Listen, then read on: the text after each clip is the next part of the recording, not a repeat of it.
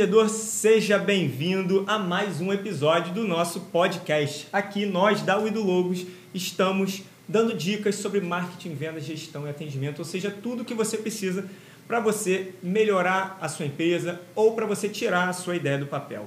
Tudo diretamente da maior agência de design do Brasil. Hoje em locação nova, né? Sim. Aqui, na verdade, no escritório, né? no ambiente da Wido Logos, aqui no WeWork nós vamos é, ajudar você e a gente vai falar sobre marketing, diferenciação de marketing, marketing digital e como aplicar isso principalmente no ramo de food service. Se você tem restaurante, bar, né, trabalha nesse ramo de alimentação. Como a gente sabe, o mercado digital é um mercado relativamente novo. Também tem alguns aninhos aí, né, Tereza? É, mas na, é novinho. Tem tá? muita É, novidade tem também. Sempre, né? Muita E tem novidade. gente que já tem restaurante há 10, 20, 30 anos e que pulou a etapa do Orkut, começou a entrar no Facebook, ainda não está no Instagram, então tem muita coisa aí para você poder aprender. E a gente está aqui com um convidado super especial, o senhor Lucas Studer. Seja muito bem-vindo. Obrigado, obrigado pelo convite. Um abraço aí pessoal que está ouvindo. É, vamos lá, né? Estou preparado para. Simbora. A sabatina. A sabatina. Ah, vai ser tranquilo. O Lucas, ele é consultor de marketing, ele já teve agência focada em food service, em trabalhando com restaurante, não é isso, Lucas? Isso, exatamente. Todo o setor de food service, não só restaurante. Boa. E atualmente ele dá consultoria em Instagram, especificamente para dezenas e dezenas de empreendedores. Exatamente. Foco no Instagram.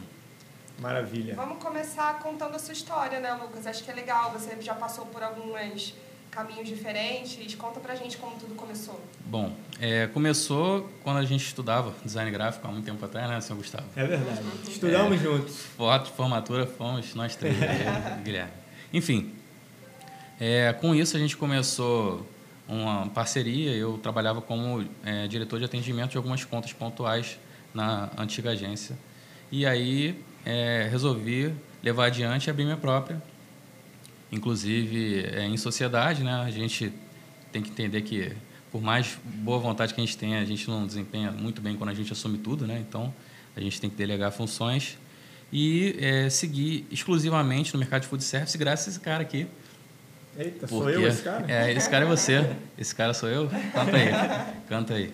Enfim, porque é, a gente já tinha uma grande carteira no setor e, assim, quando o mercado tá bom, né, que era na época, estava muito bom, estava pujante, tinha muitos negócios novos. E, assim, o setor de alimentação, todo mundo acha que entende um pouco, né? Todo mundo acha que pode abrir seu próprio é, restaurante, seu próprio... Todo mundo tem um sonho. E é um mercado muito interessante. Então, assim, acabamos abraçando, seguindo nossa expertise, né? Na época era bem focada nisso. E ficamos aí três bons anos trabalhando com isso, é, dentro dessa agência que eu criei. Depois eu segui adiante. No auge da crise aí, 2015, é, eu resolvi virar franqueado. Mudei o lado do balcão. E, assim, depois de ter agência, depois de atender É. vários restaurantes, É. ficou aquela pulguinha atrás da orelha para empreender já do outro lado. É, porque assim, a gente começou a perceber que com a receita diminuindo, os, os clientes eles estão cada vez menos querendo investir. Eles, né, é, é uma dicotomia muito doida, porque você está ganhando menos e aí você investe menos em marketing e aí você piora o seu resultado e aí é uma bola de neve negativa. Mas, enfim, aconteceu isso. E por outro lado, o mercado de food service até aquele momento não estava sofrendo tanto, né? Ele ainda não tinha pegado pego o pior cenário, que foi logo em diante. Foi logo que eu entrei. Enfim, peguei o pior cenário, fui aí de 2015 a 2018 operando loja Para quem não franqueador. lembra, crise generalizada no Brasil, conta de luz aumentando, um monte de coisa, uma tragédia generalizada. É, e aí para piorar, né, os servidores aqui no Rio não recebendo, é, pessoal sem décimo terceiro, sem salário, enfim, foi um estresse muito intenso e foi um ano de apertar o cinto. Aí, Eu lembro nessa época o mercado de food service caiu 30%. Hum, né? é. E a margem de um restaurante é 10, 12%. Né? É. Se cai 30% do mercado como um todo, o restaurante passa a não sobreviver. Eu lembro de um, de um dado muito interessante quando eu tive na ABF, numa reunião. É, a ABF é a Associação Brasileira de Franchise, né? não é necessariamente só food service, mas naquele dia era uma reunião sobre food service. E o pessoal lá estava reclamando que estava crescendo pouco, estava crescendo 15% ao ano, que não sabia o que estava acontecendo. Isso um pouco antes da crise. Eles mal sabiam sabiam eles que o pior estava por vir, que na verdade não iam crescer pouco, iam perder muita coisa. Muita gente quebrou, muita gente fechou. E foi o cenário mais desafiador que eu poderia ter enfrentado e fui para o aperto de cinto é, como franqueado, que ainda é um pouco mais é, intenso, porque você tem que seguir muitos protocolos, muitas normas, né, tudo padronizado. E aí você não pode né, mirabolar e inventar muita coisa. Agora me diz uma coisa. Você, como dono de agência, que é muito criativo, quer fazer estratégias, quando você passou a ter uma franquia, você teve que seguir protocolos, como você falou. Como que é ficar engessado, se você não pode fazer muita coisa, vendo que o resultado, de um modo geral, não é da tua loja, né, do mercado como um todo. Uhum. Como que você conseguiu se virar nesse período? É, é uma pergunta ótima, porque foi muito desafiador conseguir ficar dentro da, do quadradinho ali. É, assim, eu tenho uma boa abertura com o pessoal da franqueadora, até hoje somos amigos, trabalhamos juntos, fazemos é, várias parcerias e foi muito intenso e eu era o primeiro franqueado da marca. Então eu ajudei a, a criar o padrão dela né, botando coisas em prática. É. Então isso me aliviou um pouco. É, não foi tão engessado assim, né? Você conseguia, é, tinha uma liberdade de opinar e é. de, liberdade possível, mínima, né? né? Eu Só, tinha uma liberdade até para de... clarear aqui a galera que está nos ouvindo, ele não foi um louco alucinado que pegou uma franquia, primeira franquia de um é, cara, né? Não, não. É um grupo que já tem tinha 30 lojas e é. abriu uma segunda marca para um outro público e aí você foi e entrou nessa. Eu, eles já tinham inclusive uma loja própria dessa dessa marca né? Não era uma empreitada super aventureira. Eu estava abrindo uma segunda, que era a primeira loja franqueada. E aí, sim, é, foi quando começou o, o auge da crise e a gente nasceu tendo que correr atrás de fechar as contas no verde, ou pelo menos no break-even, né? E aí foi, foi muito interessante, a gente desenvolveu bastante coisa juntos, mas assim, franquia é um modelo de negócio de sucesso. Então, é, em tese, se o franqueador é, te dá um, uma atribuição, você tem que assumir ela, você tem que encarar. E, né? Assim, eu tenho cliente franqueadora e eu entendo que ele tem que ter padrão, porque quem está lá do outro lado, muitas vezes é um cara sem experiência no mercado. E se ele resolver desbravar e fazer o que ele der na telha, é, ele muito provavelmente vai ter problemas, ele pode quebrar. Então, realmente, não se pode fugir muito quando você é franqueador. Agora, quando você tem um negócio próprio, único, uma loja pontual lá, você né, tem, a, tem mais flexibilidade. Você acha que é uma questão de perfil, o empreendedor que decide por franquia ou negócio próprio? Qual o perfil que você acha que se encaixa em cada um? Eu acredito o seguinte, você nunca empreendeu no setor de alimentação, não arrisque o seu dinheiro. Não faça isso. Por quê? Parece simples. Depois que você aprende, é simples. Mas esse meio do caminho aí é uma linha tênue muito, muito intensa. Você tem muita coisa para saber nesse meio do caminho. É, eu, eu, vou dar uma, uma síntese assim, super express, mas você tem que entender de RH, você tem que saber gerir pessoas, você tem que saber motivar as pessoas todos os dias. Né? São pessoas que recebem o piso da categoria para trabalhar seis vezes por semana, às vezes fazendo hora extra. Né? Você tem que entender de leis, você não pode pisar fora do quadrado nem um centímetro. Você tem que saber negociar, você tem que saber comprar, você tem que saber as fichas técnicas, você tem que saber produzir o insumo, se, né, você tem que saber é, habilidade instruir. com o cliente. Você tem que ter jogo de cintura, tem que ser uma pessoa extrovertida, você tem que estar disposto a trabalhar sábado duas horas da manhã. Não dormir, né, pelo visto. é, por exemplo, já tive casos de dormir quatro horas da manhã na luta do UFC e oito horas da manhã tem que abrir loja, né? E aí é, é intenso, é muito intenso. Mas sobreviveu à crise, né? É, o, Você continua sócio das lojas? Continuo, continuo. Tenho pessoas me, me auxiliando na operação. Boa. Foi um período que foi muito, assim, me ajudou muito a entender o outro lado do balcão. Porque Legal. quando a gente está no setor criativo, a gente olha lá para o computador, a gente olha lá uma paisagem bonita e na sexta-feira a gente fecha o escritório e vai dormir, né? vai descansar. É, e assim, eu entendo hoje que o sucesso do marketing para o setor está em ver como funciona o dia a dia, a operação, olhar o lado do cliente, olhar o lado do que ele pode desenvolver lá. Boa. Esse é o grande diferencial. Você acha que isso ajudou a te forjar como um consultor mais preparado Absolutamente. na área de marketing voltado para a alimentação? Não tem a menor dúvida. Eu até brinco né, que o pessoal do, do marketing lá da, da franqueadora é, disse que eu mudei para o lado negro da força. Eles falaram, pô, agora tu virou franqueado. Tu era o marketing, agora tu virou franqueado. É porque agora eu tenho os dois prismas. Legal. Hoje você está focado em ajudar vários restaurantes e, e né, o ramo de um modo geral de alimentação. Né? Ano passado você ajudou dezenas e dezenas e dezenas, sim, né? Sim. É, conta qual é o foco assim do trabalho. Que a Tereza tem aqui algumas perguntas que eu acho que vai ajudar nosso ouvinte, nosso é, assinante do canal do YouTube a entender mais sobre como e a gente quer dicas, né? Tá. Te conhecer a gente já conheceu, agora a gente quer saber as dicas para quem está aqui e tem um restaurante, tem um bar ou tem uma padaria, para como que ele pode impulsionar o negócio dele e ter um diferencial né, no mercado digital. Excelente. Bom, acho que a pergunta já foi feita, né? Acho que a Tereza vai resolver agora. É, bom, é o seguinte, é, eu começaria por apresentar o que há de melhor no seu negócio, né? Do que difere o seu negócio para o negócio do lado. O seu vizinho de rua vende commodity, né? É arroz, feijão, farofa, batata frita, é, então, assim, diferenciar para você não ficar na guerra do preço. Mas dá uns exemplos aí. Como é que a galera está se diferenciando? O que, que você está vendo? O que você está indicando? Olhar o quê? Olhar cardápio? Olhar é, uniforme? Olhar localização? Olhar horário de atendimento? Qual que é, o, é, a ideia? Então, meu primeiro... É, minha primeira sugestão é que ele olhe pelo prisma do cliente. O que ele faria além de ir no restaurante dele para comer? Porque às vezes a gente não coloca como concorrência o mercado, o cinema, o boliche, o piquenique. E, na verdade, eu deixei de ir no restaurante para fazer outra atividade. Uhum. E a gente tem que olhar o mix completo. Sim. E aí, quando a gente começa aí nos pares, a gente tem que começar a entender o que os pares estão fazendo e o que a gente vê que a nossa clientela gostaria de ver né, em termos de diferenciação. Ah, eu quero me diferenciar pelo preço. Ótimo, então você vai segmentar todo o seu produto e simplificar o teu menu. Né? Ele, vai, ele quer um diferencial em preço, ele vai focar nisso. Ah, vamos botar gorgonzola. Não, né? você está indo no teu objetivo, segue ele e vai adiante.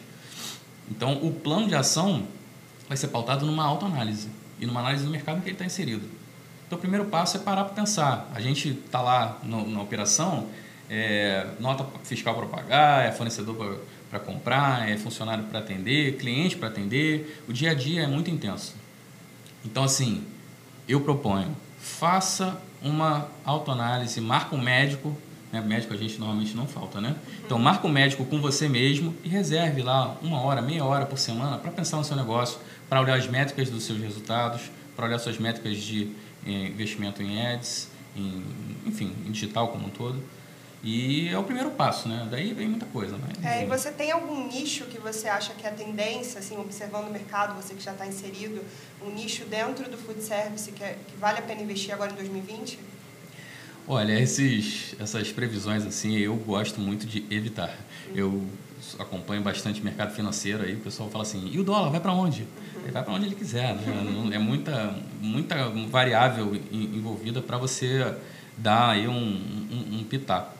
Mas eu acho que a grande sensação do momento aí é o delivery, tá? É, vai castigar muito o mercado, muito, vai castigar muito. Para quem não está dentro do Para quem está também vai ter que se adaptar é. muito intensamente, porque é, tem muita loja pagando aluguel considerável, atendendo em mesa e colocando um acessório que é o delivery.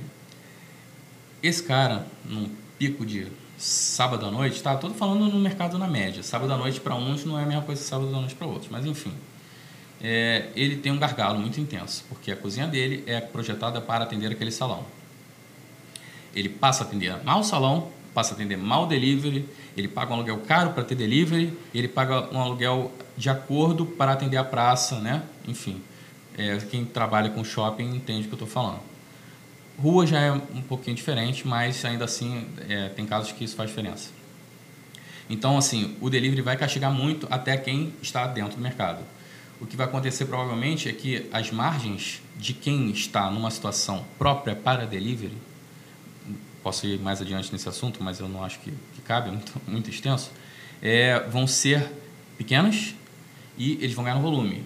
E os grandes não vão conseguir acompanhar. Ou eles vão se diferenciar pela qualidade do produto, que também é algo super próprio. Serve uma batata frita palito numa caixa de isopor ou de alumínio fechada. Né? É, tem adequações que o mercado vai ter que fazer, vai ter que se adaptar e provavelmente vai ser uma pauta muito intensa nos próximos anos. É, tem gente que está montando Cloud Kitchen, Dark Kitchen, é, Comunidade Kitchen, enfim. E aí você tem que se adequar a esse novo mercado que vai fazer com que as pessoas deixem de sair de casa para ir se alimentar, né? alimentação fora do lar, que a gente chamava, né? agora é alimentação em geral, que nem fora do lar é. Enfim. É... Então você, empreendedor, tem que ficar antenado, porque dificuldades para um, oportunidades para outros. É, tem marcas novas surgindo só focadas em delivery que estão arrebentando aqui no Rio de Janeiro, tem várias. É, como o Lucas falou, Cloud Kitchen, Dark Kitchen, tudo kitchen, que é você ter cozinhas compartilhadas com outras marcas, para você conseguir acelerar, diminuir custo e aumentar seu leque de opções. Então, tem muita oportunidade por aí. Muita e é embrionário, tá? Quem quer é, entrar nesse segmento de alimentação, eu acho que é uma boa oportunidade, porque você entra com risco menor, né? O seu contrato é, de locação é um contrato menos intenso, provavelmente você vai poder começar menor, né? Você não precisa de uma equipe gigante, você consegue terceirizar a entrega. Então é um mercado, é, eu acho que intenso, interessante para quem vai é, iniciar nesse segmento. Legal. E aí, assim, entrando com essa transformação, né, saindo um pouco da loja física, indo para o delivery, a presença digital é fundamental.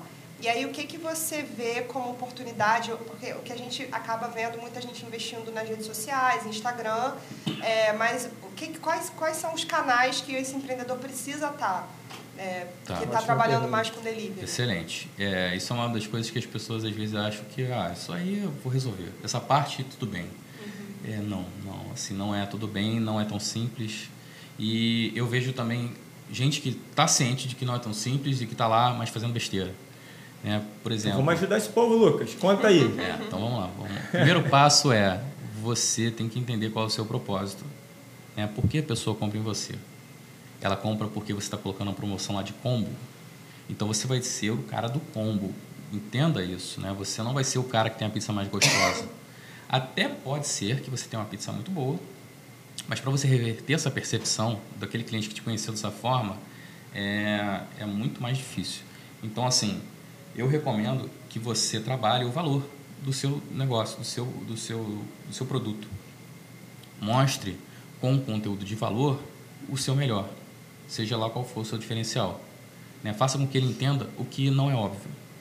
Se você faz, por exemplo, tem um cliente lá que ele marinava 48 horas o frango. E aí eu falei, tá, onde está escrito isso? Em lugar nenhum. Isso, para a gente que é leigo, isso ajuda o quê? Bom, isso é o seguinte... Marinar 48 horas, que mal lhe pergunte. Marinar é quando, vou falar em um termo mais simples, né? quando você mergulha lá o, tua proteína num, num caldo bem temperado e ela vai absorvendo os gostos. 48 horas fica mais saborosa. É Saboroso, é exatamente. E eu falei, onde está escrito isso? Ah, eu, eu falo às vezes, assim, quando a pessoa pergunta por que é tão gostoso, mas assim, não, não digo. E isso é um hiper diferencial hiper. Digo porque eu, eu só conheço ela que faz isso. Às vezes você já tem o diferencial, mas você não está conseguindo explorar isso da melhor forma possível, como é esse caso. É a reflexão, é o que eu falei. As pessoas não, não, não refletem sobre os negócios, sobre como apresentar da melhor forma. Eu acho que essa questão da consultoria é mais é quase um trabalho de psicologia, né? A gente faz a pessoa querer falar, ela ouvir ela mesma falando e chegar à conclusão de que ela deve tomar uma certa ação. E aí eu só ajudo a quando ela for tomar essa acertação, ela não achar que ela tem que ir lá, ah não, vamos brigar por preço. Ah não, vamos brigar por preço, por promoção. Todo mundo né, acha que só ganha venda nesse sentido. E a verdade é que toda vez que você faz uma promoção, você arranha a sua imagem. Entenda que você passa a unha na sua marca toda vez que você faz uma promoção. Então, qual é a frequência que você quer desgastar a sua marca? Uma vez Aqui, para clarear, a promoção reduzindo o preço, né? Que você pode fazer promoções agregando produtos, Aí subindo é valor. A, promoção que vai fazer com que você chegue em mais clientes, que você venda mais, que você é, tenha uma permeie mais. Mas a, a, promoção que eu estou falando aqui é de preço. Basicamente é essa que, eu, que o povo faz. É assim, parece que só tem essa opção, né? Só tem essa opção para vender um determinado produto e baixar o preço. E você falou sobre os seus clientes, como você presta essa consultoria. Geralmente, como é que você começa? Que tipo de pergunta você faz para já ir lá direto ao ponto e identificar onde que ele está falhando? Porque para quem está ouvindo, de repente vai ser a hora que vai também, né, acender a luzinha. Tá, excelente. É, bom, primeiro passo é olhar com o olho de visita os pontos de contato da sua empresa. Tá? É, olhar com olho de visita é aquele olho né, do detalhe, do rodapé sujo, né? Do, poxa, ninguém passa um pano Quer dizer que se tu for na minha casa, tu vai olhar se o rodapé tá sujo. É isso que eu tô entendendo. Vai passar Já o dedo entendi. lá na mesa, ver se tá com poeira. Mas você, como empreendedor, você tem que olhar esses detalhes dentro do seu negócio. Né? É algo que, se você não fizer, os outros vão fazer por você e vão tirar a impressão deles, a moda deles. Então, se você não se antecipar nesse sentido, provavelmente você vai incorrer na sorte no azar. Então, para você não depender de sorte ou azar, eu recomendo que você pense a respeito e tome uma, uma ação. Ah, cara, eu vendo barato, então assim, o cara não se importa em estar sujo o rodapé. É uma decisão. Se o cara tiver que, de repente, contratar um ASG, ele não vai conseguir cobrar tão barato. Eu estou falando de uma forma real, tá? O mundo real. O mundo fictício, eu falaria todo mundo tem que ter um SG. Ah, o SG é o auxiliar de, de, de limpeza. É, tem que ter o, o, o cozinheiro é, graduado em, em, gastronomia, tem que ter um, um compras né, que seja um cara, de repente, formado em logística ou marketing, sei lá, enfim. É, ah, não, porque tem que ter o, o, o metro tem que ser um cara com mais de 10 anos. Ah, beleza, tudo na tese é muito bonito. O mundo real é o seguinte, você tem que fazer a conta e tem que ficar no azul para você sobreviver. Então, eu traço uma ação viável. É, eu não falo para ele gastar 15 mil de ads para ele vender. Eu falo que é o seguinte, você vai começar com pouco porque você vai começar fazendo besteira. E quanto que é esse pouco, Lucas, para a gente tangibilizar aí para a galera, para começar a entrar no mundo digital que não tem nada, é, só tem um cardápio dele lá na loja, uma fachada e talvez um logotipo. Bom, vamos lá. Pensar grande é me dá o mesmo trabalho que pensar pequeno. Então, por que não pensar como todas as pequenas empresas? Tenha um percentual de marketing. Quanto você, qual é o seu percentual hoje de marketing? Não tem. Eu sei que você não tem. Você vai lá e vai comprar um panfleto. Ah, paguei panfleto. Tá? Qual é o teu percentual dentro do teu DRE? Não tem. As pessoas não trabalham com verba de marketing. Elas vão no olhômetro. Então, assim, o primeiro passo é você ter um percentual de marketing destinado ao marketing. Ah, eu vou ter que fazer um curso para entender como funciona a Ads. Ah, botar dentro do teu percentual de marketing. Né? O, o Ads está lá no meio faz parte daquilo. O teu panfleto também está lá naquele meio lá. Né? Agora, vamos mensurar.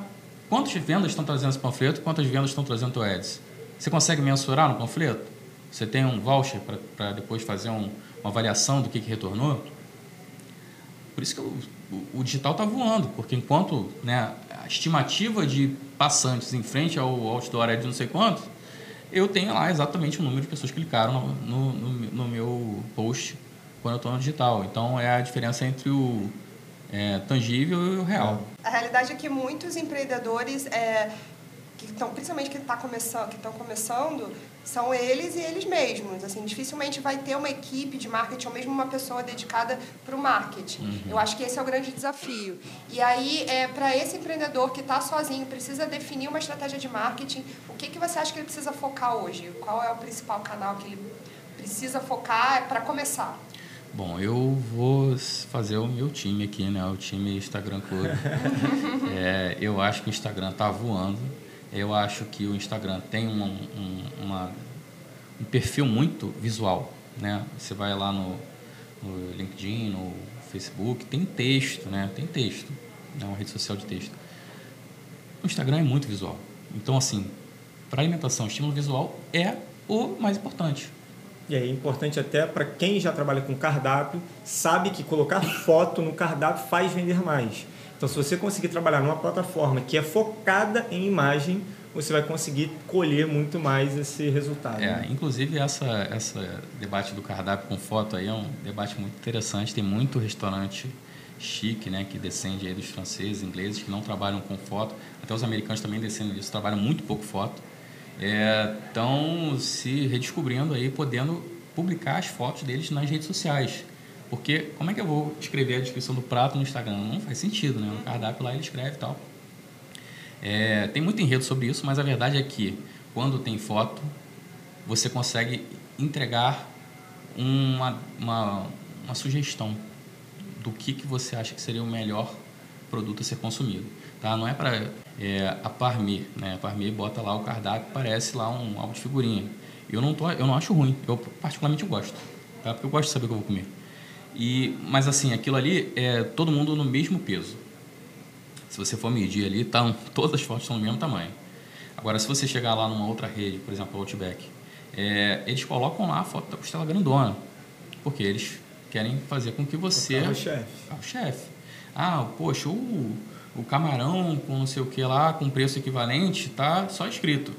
Por quê? De repente aquele produto ali tem dentro do, do, da matriz ali, ele é caro e ele tem pouca saída, mas tem uma pessoa que só vai lá para comer esse prato. E aí faz sentido ele ter dentro do mix.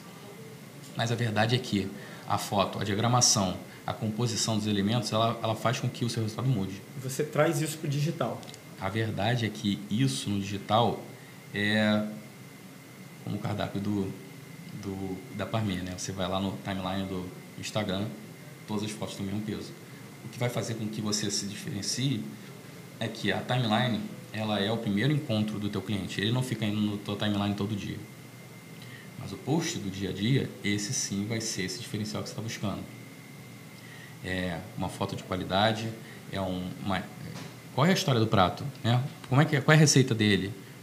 Qual é o diferencial do teu prato? Será que de repente um vídeo dele não é melhor do que uma foto dele? Será que de repente eu fazer uma pessoa consumindo não vai me instigar mais? Será que se tiver gente, né, tem muita rede social e o cara bota lá foto do prato, foto do prato, foto do prato. Parece que você entra num restaurante, o prato vem voando, chega na tua mesa, você come e ele nem paga a conta, né? Porque não tem nem ninguém para cobrar. Não, até te fazer uma pergunta sobre isso. Tem muito restaurante, muito lanchonete que você entra lá, tá lá o buffet do quilo, eles tiram foto do, daquele buffet do quilo com feijão daquela forma lá é. espalhada e bota no Instagram. É, Crime. Bom, então, é, eu acho que você. Ah, eu tenho um restaurante buffet, eu tenho que vender dessa forma. É, eu não acho que você não deva não ter tá, essa foto. Porque o cara vai chegar lá e não vai ver um empratado, ele vai falar, pô, achei que o prato vinha assim. Então, em algum momento você tem que mostrar o que você é. Tá? Mas eu pegar isso, transformar isso na minha rotina, isso eu acho crime. Tá? Eu acho que a pessoa tem que se ver consumindo aquilo. Legal. Ela tem que ver o prato montado, ela tem que se ver. Até você trabalhar 45 graus, né? 90 reto, 45 diagonal, é o que você olha para o prato na mesa. Então, você vê ele naquela condição, o talher posto, de repente cortando, comendo, colocando na boca. Ah, Lucas, nossa, vai mostrar a boca. Sim, você vai, você quer se ver ali, você está é, sentindo o gostinho da carne quando você vê ali o cara botando na boca. Então, na prática, o que você está dizendo é faz com que o cliente sinta no digital, ele tem que sentir que ele está entrando na loja, que ele está vendo as coisas, está vendo pessoas, está vendo até outros clientes. Pode ver depoimento, pode ver prato na mesa, deve ver, né? não é nem pode, né? deve ver é. o prato, deve ver um movimento ali. Eu acho que você deve fazer com que o seu digital fale mais do que o teu cardápio, sabe? A pessoa tem que entrar no, no teu digital e falar, eu quero ir lá porque isso, isso, isso, isso. Você tem que explicar isso, às vezes de forma indireta, às vezes de uma forma direta. Né? Eu já vi post de colocamos sabonete líquido da marca tal no banheiro. E likes e pessoas, pô, vocês estão caprichando. Por quê? Eu estou mostrando algo a mais do que eu faço. Uhum. Acho que você não vai viver de postar o sabonete líquido sabonete. e é importante que isso reflita realmente a realidade, né? Que o que está no digital, o que está no Instagram, o cliente chegue até a loja, até o restaurante e encontre de fato aquilo. Porque eu acho que nada pior também do que criar uma expectativa para quem está vendo e a pessoa se frustrar já de primeira. Entrou e se frustrou e já a experiência já começa negativa, né? É, é outro problema desse mercado é que as pessoas fazem uma conta do cliente chegar e muito pouca conta do cliente permanecer. O LTV não é uma conta natural, é lifetime value, não é uma conta natural para o empreendedor do, do segmento. Ele faz a conta de aquela promoção para aquela vez, vai dar o CMVX, vai valer a pena ou não. Ele não está fazendo a conta de que aquele é investimento em marketing, que vai trazer aquele cara, que eu vou dar um voucher para ele voltar, que eu vou fazer com que ele se sinta é, um atendimento diferenciado, que eu pegue de repente o cadastro dele e mande as melhores é, opções ah, às vezes, opções que são pontuais. Tipo, eu vou lançar um prato diferente esse mês, se você não comer esse mês, eu nunca mais você vai comer de novo, porque ele só vai ter agora.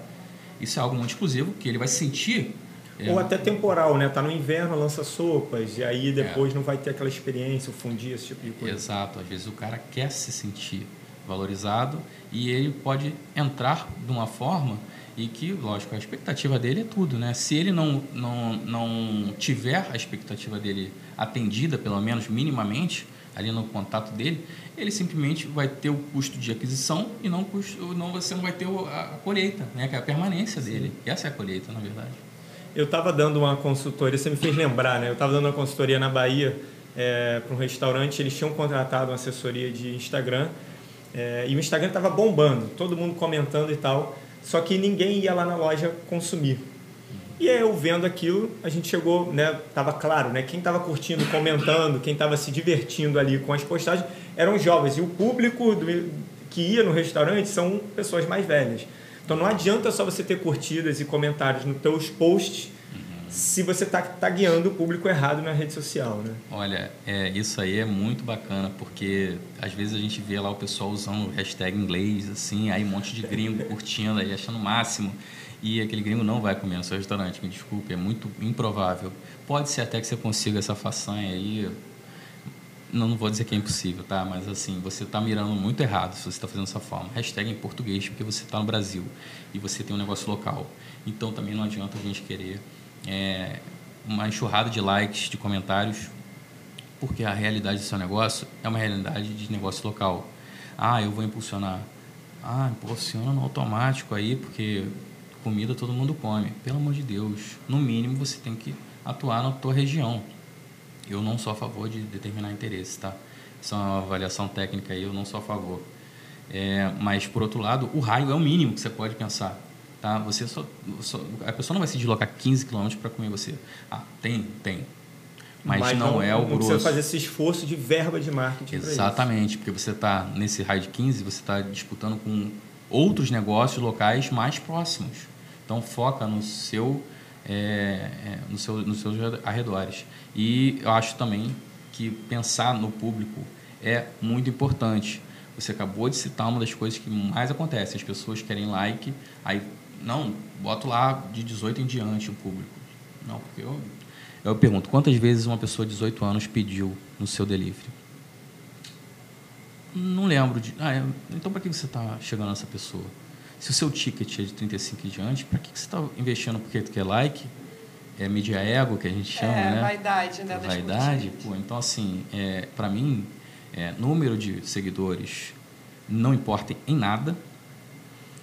Número de likes, lógico, que é um termômetro, mas o que importa é o call to action. Está funcionando? Está dando resultado? As pessoas estão clicando, estão indo? Boa. Olha só, agora a gente vai fazer um bate-bola, a gente está chegando na reta final, né? Então, dica de bate-bola rápido aqui. Fechou. Quantas postagens por dia o cara tem que fazer? Ou se tem que fazer todo dia? Ah, com certeza. Se você não posta, você está morto para sua audiência. Uma né? vez por dia, seria isso? No mínimo. É, de um a três. Eu não, não, não, não nem, nem instruo a fazer três, porque eu sei que a dinâmica de gestor é muito intensa. Então, uma, já sei que o pessoal tira no sufoco, mas tira.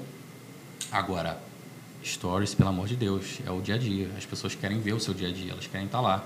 Então, você não precisa ser o hiper caprichoso e só postar o que for o melhor. Você tem que, é, é, você tem que passar para a pessoa o lado que ela não vê é, e que ela vai ver no digital. É o lado do relacionamento. Rede social é relacionamento. Então, basicamente, você tem que atualizar as pessoas. Bom, eu ficaria com um post diário, pelo menos três stories. É, sei que nosso amigo aqui advoga pelo oito em diante, mas eu sei que a realidade desse segmento é, é, é um pouco mais difícil. Se tiver alguém para ajudar, com certeza faz sentido. Mas é aquele negócio, a pizza saiu do forno, a carne saiu da churrasqueira, é, fez o drink, sabe? Qualquer momento é legal de ser compartilhado. Boa. É, investir ou não investir em mídia paga? É, tem um, um expert de, de ads que fala o seguinte, quem vive de orgânico é a Bela Gil. Esse é excelente, cara. Esse é Bom para o momento. Vamos adotar. É, não dá, cara, é impossível. Você tem que ter valor, porque as pessoas, quando encontrarem você, elas têm que ver valor no que você faz. Mas, pelo amor de Deus, você vai depender da sorte de novo, né? Você tem que ter um, um tráfego um volume que vai gerar a tua receita. Então, se você não estiver buscando esse número de pessoas, simplesmente você vai ficar torcendo para que isso aconteça. Né? Não seja um torcedor.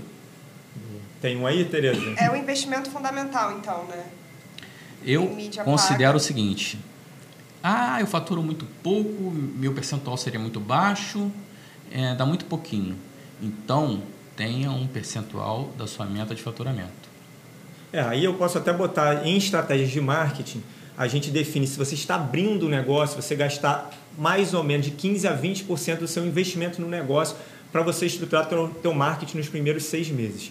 Depois que o negócio está andando, no mínimo 8%. Ah, eu não tenho margem porque o meu negócio realmente é apertado e tal. Cara, pega o que você conseguir. Mas o que mais importante é você ter consistência, constância, tá sempre fazendo. Porque você vai empilhando o seu crescimento do seu marketing. Então, é, mantenha isso. Não faz só no mês que está bom ou só no mês que está ruim.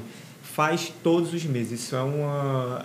Cara, não, não é opcional. Não, não. E aí você vai abrir mão da sua meta de faturamento? Você não vai querer atingir seu sonho de faturamento? Então, o seu sonho ele não muda o valor. Ah, aumenta, sim, aumenta, sempre aumenta mas você não pode abrir mão daquela, daquela sua meta. Então, o seu percentual tem que estar ali na tua meta. Ah, eu estou atingindo, estou próximo, vou começar a trabalhar cima do meu próprio faturamento. Beleza, faz sentido. É, vou só lembrar aí uma citação do Bill Gates, falando assim para ele, ah, se você tivesse 100 mil dólares, o que, que você faria? É, se você tivesse começado do zero. Ele falou, eu, seriam 80-20, 20 no produto, 80 no marketing. Eu não, não recomendo que você gaste 80% no marketing, mas eu recomendo que você entenda que isso é fundamental. Boa. A gente tem uma pergunta aqui da Jade, que trabalha na nossa equipe, que está aqui curiosa querendo fazer uma pergunta. Então manda aí que eu vou reproduzir para a galera. Então repete aí, Lucas, só para a galera que está aqui poder pegar. Bom, ela perguntou se vale a pena trabalhar em cima de evento do, de tráfego, né, no Ads. É, bom, eu particularmente entendo que é, é interessante, tá? Mas eu sou da, da política do faça pelo menos o mínimo que você tem a fazer para trazer o teu tráfego. Tá? Garanta o seu feijão com arroz. Porque a gente começa a ver o que os outros fazem e às vezes são pessoas que estão no mercado há muito tempo desenvolvendo o material delas. Não são pessoas que estão agora, chegaram agora de paraquedas. Então, assim, é, dá para ir muito a fundo, dá para inventar muita coisa, dá para fazer funil, dá para, né, dá para é, funil, né, para alimentação, né, assim, não existe, tá? É, o pessoal só trabalha realmente de forma passiva. Então, assim, dá para fazer muita coisa interessante. Eu recomendo que você faça tudo que você tenha direito, contanto que você tenha o seu beabá bem feito, organizado, frequente e que você tenha receita recorrente para não fechar as portas ou reduzir tua verba de marketing porque está oscilando dentro do, do, da oscilação natural sazonal do mercado. Maravilha, senhoras e senhores. Esse aqui foi um bate-papo, está, né, resultado final, né, Tereza? Acho que foi muito conteúdo. Muito conteúdo, muito legal. E quem quiser também continuar discutindo com a gente, a gente sempre fala para deixar a pergunta aqui. O papo acaba aqui, mas a gente continua nos, outros, nos nossos outros canais. Lucas, se você quiser deixar também o seu arroba, o seu site para a ah, galera bacana. buscar mais informação. É, o meu arroba do Instagram é lstudart, L-S-T-U-D-A-R-T. É, basicamente eu trabalho mais o conteúdo lá. Lógico, está espelhado assim como nosso amigo é lá no Facebook, é Lucas Estudas Consult. Mas é, eu também queria deixar para vocês aí um link, que é o cardápio que vende.com.br. É o meu infoproduto. Eu estou trabalhando por enquanto as assessorias de uma forma mais intensa, então em breve vai, vai vir um material bacana para vocês.